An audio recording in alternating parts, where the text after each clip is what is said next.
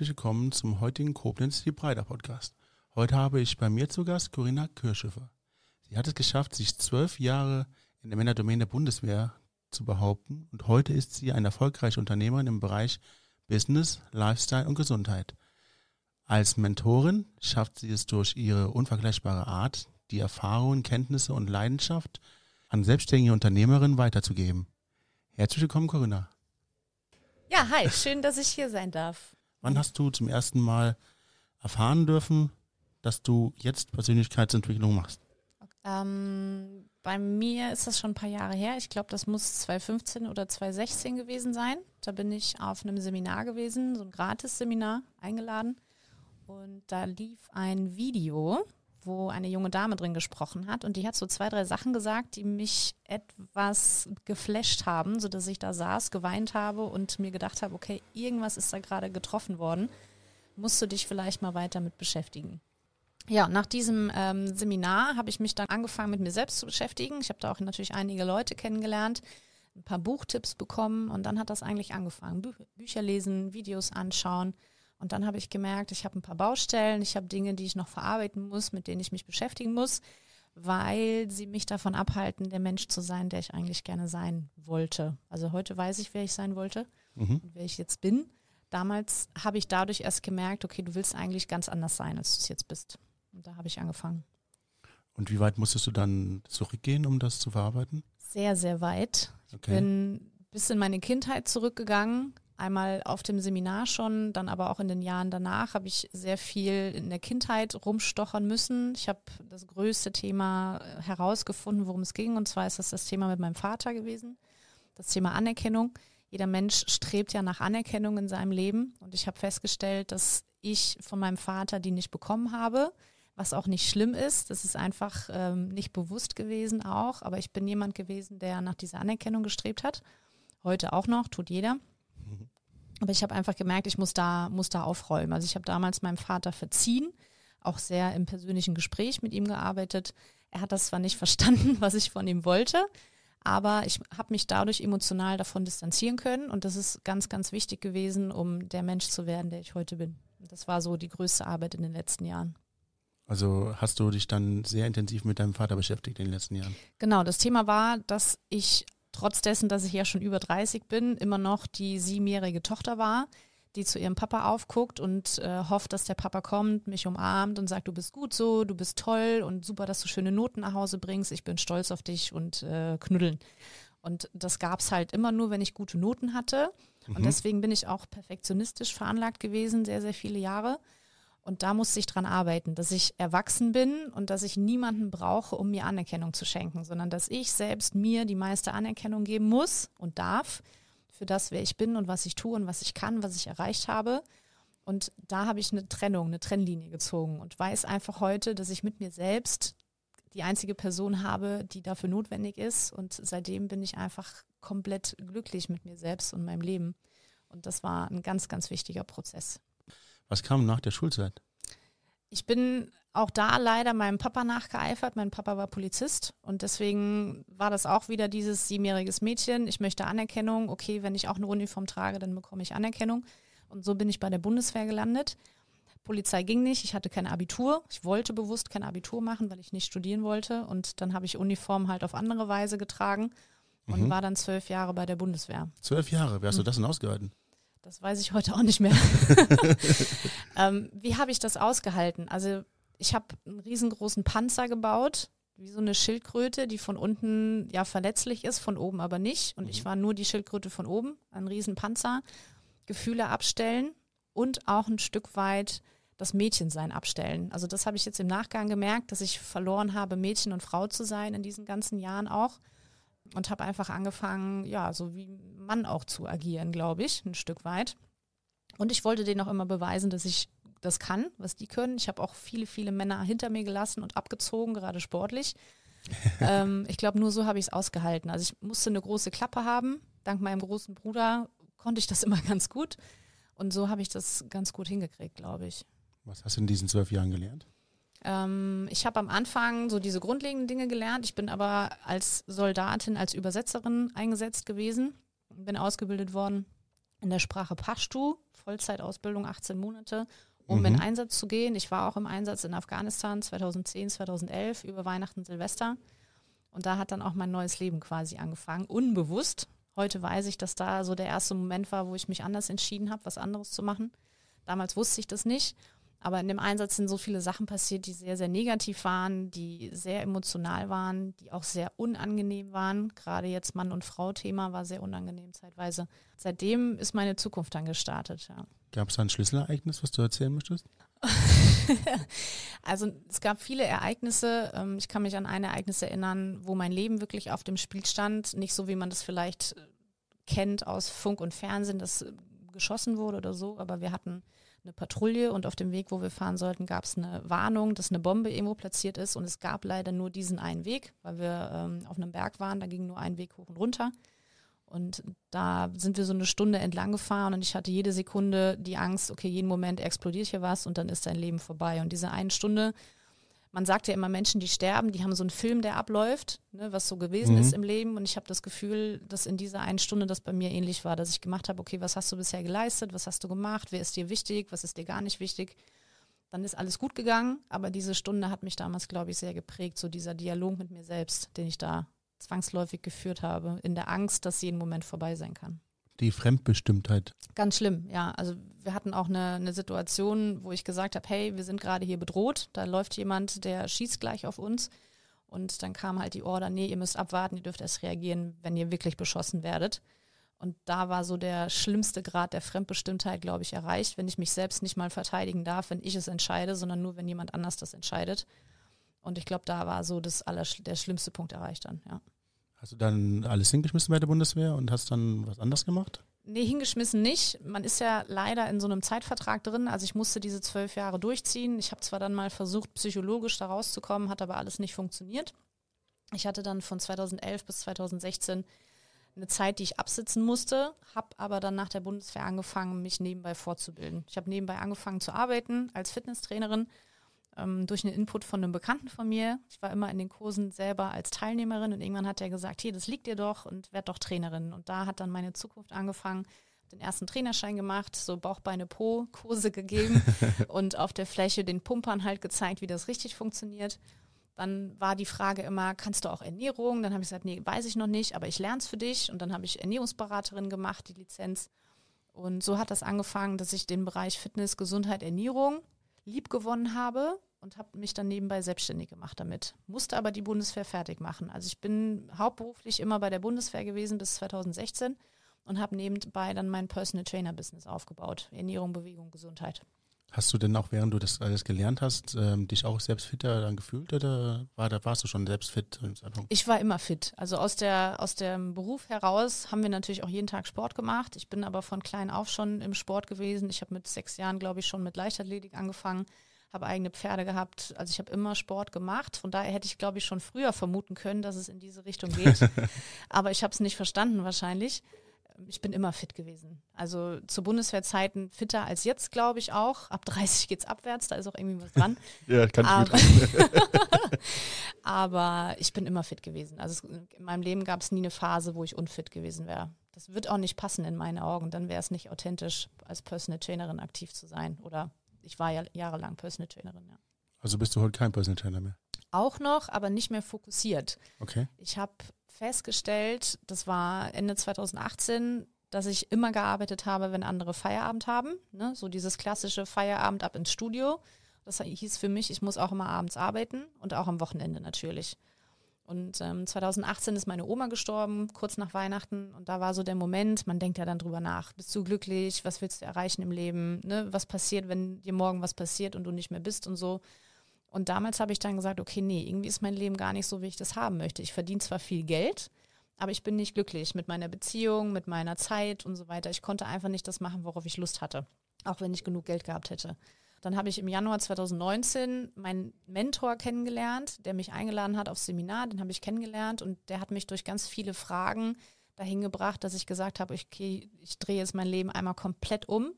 Ich mache komplett was anderes. Bin zwar immer noch in der Thematik Gesundheit unterwegs, aber mehr darin gehend, dass ich den Unternehmern da draußen zeige, hey, wenn du ein Business aufbauen willst, musst du auch auf deine Gesundheit achten. Weil es gibt ja diese Workaholics und irgendwann bist du im Burnout. Dann bringt dir auch 10.000 Euro auf dem Bankkonto nichts jeden Monat, wenn deine Gesundheit nicht mitmacht.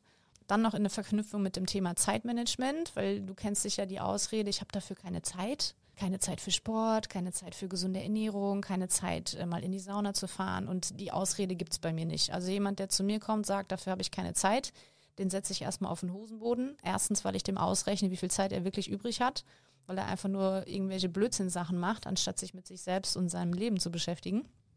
Und dann sage ich halt, okay, hey, wenn du ein Business aufbauen willst, dann musst du dich erstmal selbst managen. Dann kriegst du die richtigen Strategien fürs Business. Das ist Teil meiner Beratungsleistung mittlerweile. Online-Business, Instagram, Facebook und so weiter. Also mhm. so wie ich das quasi auch aufgebaut habe in den letzten Jahren, das gebe ich weiter.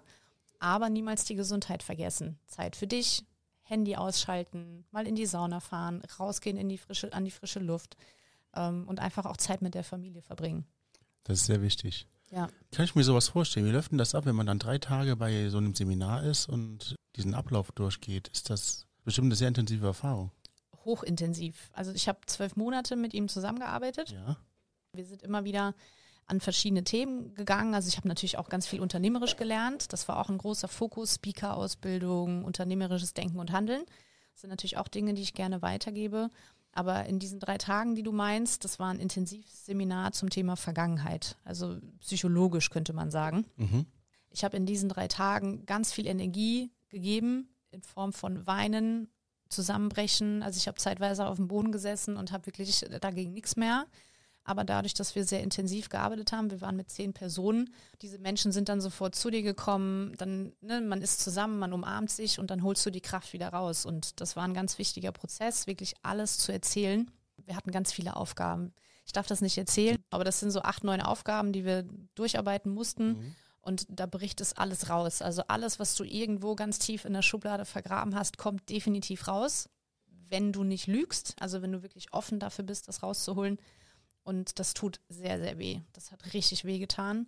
Aber ich habe gelernt, das rauszulassen. Und heute bin ich eben auch ein Mensch, der das rauslassen kann. Ne? Ihr seht uns jetzt gerade nicht, aber ich habe auch Tränen in den Augen, weil ich das erzähle. Und das ist ganz, ganz wichtig, das loszuwerden und die, diese Narbe, diese Narbe einfach mal zu öffnen, den Eid herauszuholen, sage ich immer, und dann wieder zuzumachen. Die zwölf Monate danach, wie war das? Was hast du da machen müssen? Ich meine, du hast gesagt, du hast schon unternehmerische Sachen lernen müssen ja. oder dürfen, ja. sagen wir es mal lieber so. Ja, also einfach die Einstellung zum Leben einerseits, aber auch ähm, das, dieses Management, ne? unternehmerisch denken ja. und handeln. Wie stehe ich auf? Wie motiviere ich mich selbst? Wie finde ich das, worauf ich wirklich Bock habe? Wie finde ich Mitarbeiter? Wie plane ich meinen Tag? Wie gehe ich auf andere Menschen zu? Akquise ist natürlich auch ein Teil meines Business. Wie, wie erreiche ich andere Menschen? Thema Branding. Mhm. Branding statt Akquise war ein Riesenpunkt in dem Ganzen. Also nicht, ich rufe jemanden an, sage, hey, ich habe was für dich, ist in meinen Augen total blöd, ähm, sondern mich als Person wirklich da draußen als Marke darzustellen, sodass wenn du mich siehst, ne, du hast das eben auch so schön gesagt, so hey, in deiner Nähe ist irgendwie, da ist was. Und Richtig. genauso muss es sein. Und ähm, der, der Schlagsatz ist da immer, womit kannst du heute jemanden anstecken? Und ich will Menschen anstecken mit meiner Art und Weise, mit meiner Motivation, mit meinem Denken zum Leben und will einfach Mut geben da draußen und die gerade junge Mädels aus diesem aus diesem Kokon rausholen, ne? dass die ein Schmetterling werden, dass die einfach das rausholen, was sie können, weil ich glaube, dass jeder Mensch was im Herzen hat, was er auch beruflich umsetzen kann, um damit Geld zu verdienen. Das ist mein, mein fester Glaube ob das jetzt Häkeln, Stricken oder Mandalas malen ist oder dann eben doch, keine Ahnung, Network Marketing oder Sale oder was auch immer. Ich glaube, jeder hat was, wo er für brennt. Und dann sage ich immer, dann musst du nie wieder arbeiten. Und ich finde, dass das jeder finden muss, finden sollte.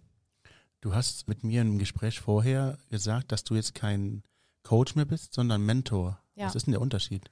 Also ich habe ja ähm, 2019 dann auch meine eigene Marke entwickelt. Die hieß zunächst Redline Coaching.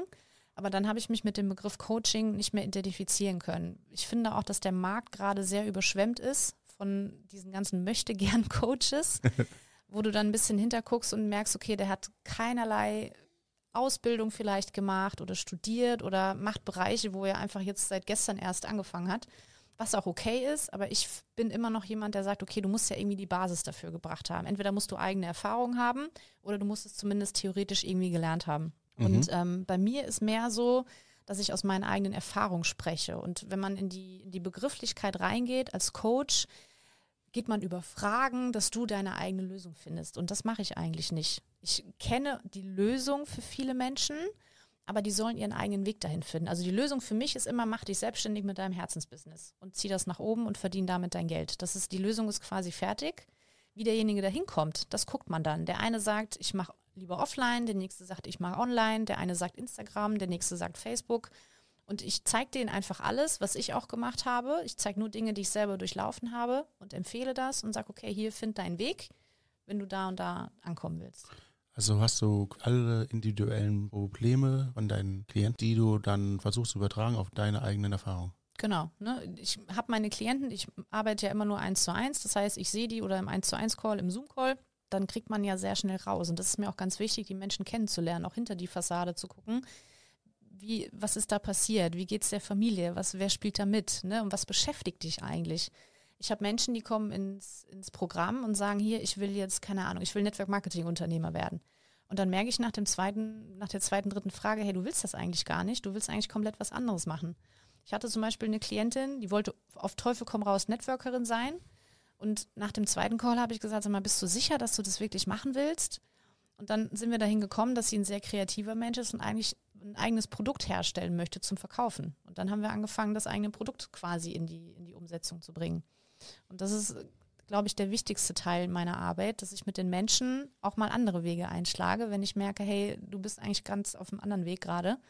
Und da einfach meine Empfehlung geben und sage, hey, hör mal, was dein Herz sagt. Also das Herz ist mir ganz, ganz wichtig. Herzensbusiness finden, auch im Alltag mit deinem Herzen zu entscheiden. Einfach mal eine Entscheidung zu treffen, auch können ja auch ganz viele nicht. Du hattest ja auch eben dein Lebensmotto genannt. Genau, ja. Also dein, das, was dein Herz will, dein Herzensbusiness finden. Ja. Genau. Dass du nie wieder arbeiten musst. Ist es so, dass wenn du mit deinen Klienten arbeitest oder dass du dich auch selbst noch weiterentwickelst durch Immer. deine Klienten? Immer. Wir haben immer so 45, 60 Minuten pro Woche zusammen, auch über WhatsApp ganz, ganz viel. Also ich arbeite ganz viel über WhatsApp, Sprachnachrichten und so weiter. Und ich lerne immer was dazu. Erstens, weil ich mir ein Feedback hole von den Klienten, wenn wir durch sind mit den sechs Wochen. Mhm. Oder aber auch aus dem Call heraus, dass ich merke, okay, dieser Teilbereich ist noch ganz wichtig. Zum Beispiel der Partner. Ich habe jetzt zum Beispiel eine gehabt, die sagt, mein Mann will das eigentlich gar nicht, dass ich das mache.